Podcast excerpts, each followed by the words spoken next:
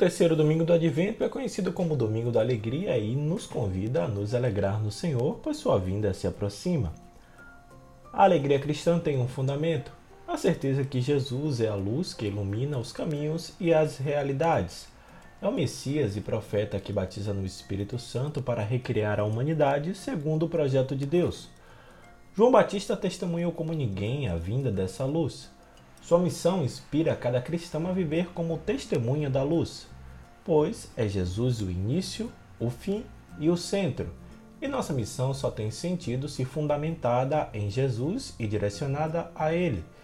No passado, assim como hoje, as pessoas viviam em situação de miséria, violência, guerra e muitos outros sofrimentos.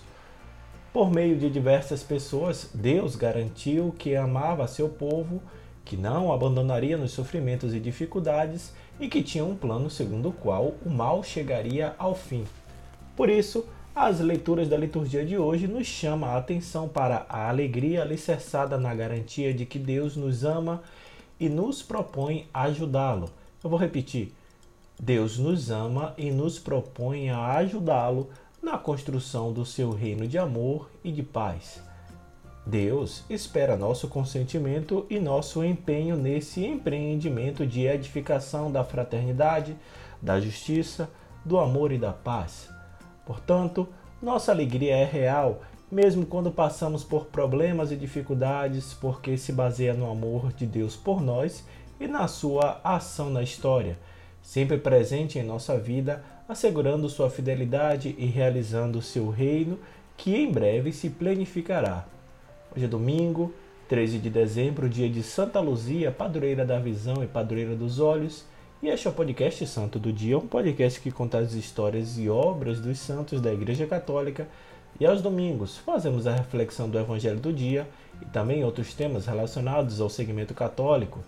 Disponível nos principais aplicativos de podcast, você pode assinar nestes tocadores e ser notificado sempre que houver novos episódios. O nosso perfil no Instagram é o arroba podcast santo do dia. A reflexão de hoje é sobre o evangelho do terceiro domingo do advento. João capítulo 1, versículos de 6 a 8, depois versículos de 19 a 28. Baseado nos roteiros homiléticos da revista Vida Pastoral, escrito pela irmã Ayla Pinheiro de Andrade e padre Paulo Basaglia, escrevendo para a editora Paulus. Eu sou Fábio Cristiano. Sejam bem-vindos ao Santo do Dia.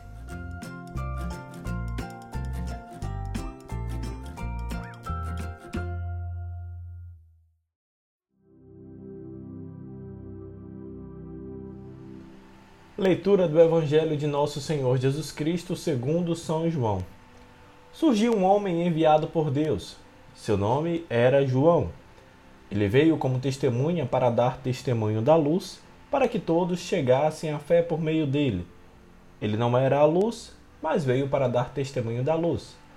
Este foi o testemunho de João quando os judeus enviaram de Jerusalém sacerdotes e levitas para perguntar: Quem és tu? João confessou e não negou. Confessou: Eu não sou o Messias. Eles perguntaram: Quem és então? És tu Elias? João respondeu: Não sou. Eles perguntaram: És o profeta? Ele respondeu: Não. Perguntaram então: Quem és afinal? Temos que levar uma resposta para aqueles que nos enviaram. O que dizes de ti mesmo? João declarou: Eu sou a voz que grita no deserto, aplanai o caminho do Senhor, conforme disse o profeta Isaías. Ora, os que tinham sido enviados pertenciam aos fariseus e perguntaram: Por que então andas batizando, se não és o Messias, nem Elias, nem o profeta? João respondeu: eu batizo com água, mas no meio de vós está aquele que vós não conheceis e que vem depois de mim. Eu não mereço desamarrar a correia de suas sandálias. Isso aconteceu em Betânia, além do Jordão, onde João estava batizando. Palavra da salvação.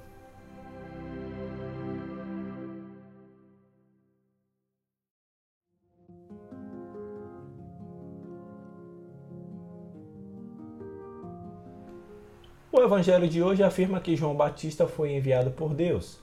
Essa expressão, frequentemente utilizada no Antigo Testamento, aqui significa que a missão do precursor não é humana, mas estará alicerçada na vontade de Deus.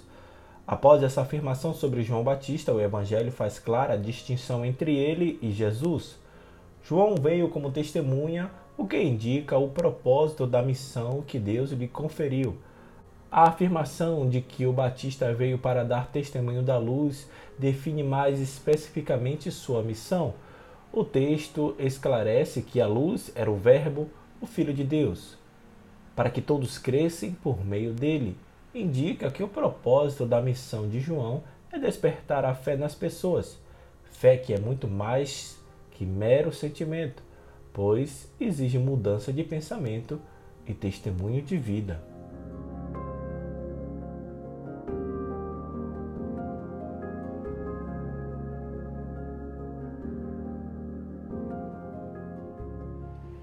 Relato evangélico continua com a vinda de uma delegação oficial dos fariseus enviada de Jerusalém para investigar o Batista. Os fariseus insistem em saber sua identidade e a natureza de sua missão, ou seja, queriam ter certeza de sua ortodoxia, se ensinava ou não de acordo com a doutrina. Além disso, era dever dos líderes judeus, perante as autoridades romanas, a manutenção da paz na Judéia, pois, caso contrário, eles corriam o risco de perder sua posição de autoridade. João era uma daquelas pessoas que atraíam multidões, o que o tornava suspeito de provocar uma revolução. Ele, ao final, identifica-se recorrendo a uma citação do profeta Isaías, capítulo 40, versículo 3. Confessa não ser nem um Cristo, nem um profeta, mas apenas uma voz conclamando as pessoas a se prepararem para a vinda de Cristo. É aqui que a missão do precursor tem a ver conosco hoje ao nos prepararmos para o Natal e para a segunda vinda de Cristo.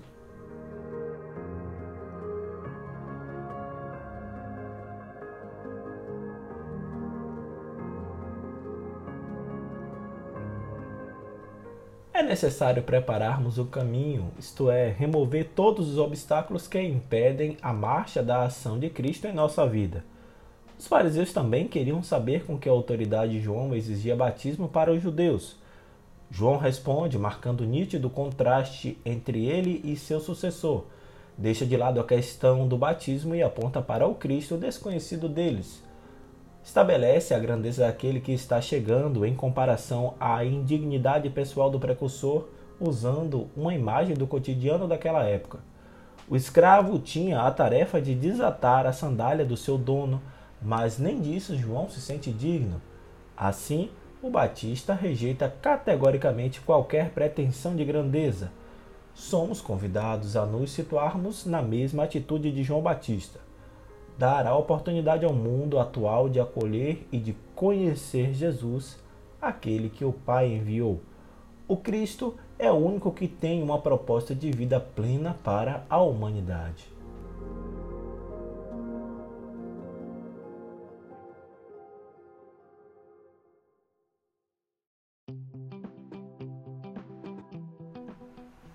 Verdadeiro encontro com Jesus nos leva a reconhecê-lo como aquele que vem da parte de Deus na dignidade de Messias.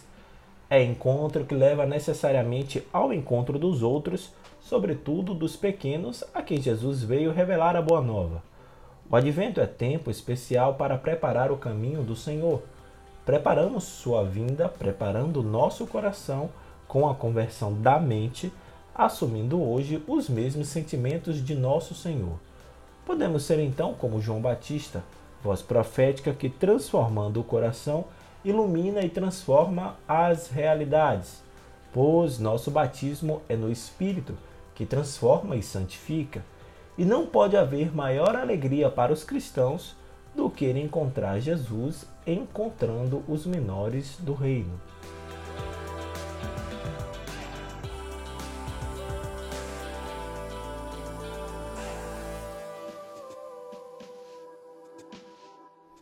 O mundo está cansado de palavras e carente de testemunhos. Evangelizar é testemunhar a alegria de seguir Jesus, é expressar a certeza de que Deus vem caminhar conosco e nos ajuda a espalhar a luz do seu projeto de vida, vencendo as trevas da injustiça e da morte. De fato, a alegria cristã é uma das mais autênticas expressões de nossa fé e chegamos a ela assumindo atitudes fundamentais como a do bom pastor ou a do bom samaritano, pois a verdadeira e duradoura alegria nós sentimos somente pela via dos pobres e mais necessitados, e isso só é possível se buscamos e incluímos tais pessoas em nossas vidas.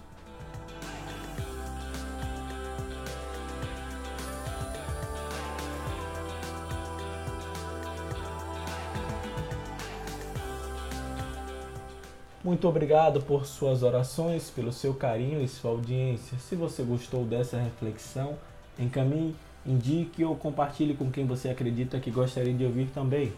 Desejo a todos vocês uma semana de paz, saúde, coragem, esperança e sabedoria. Até o nosso próximo encontro. Deus nos amou primeiro.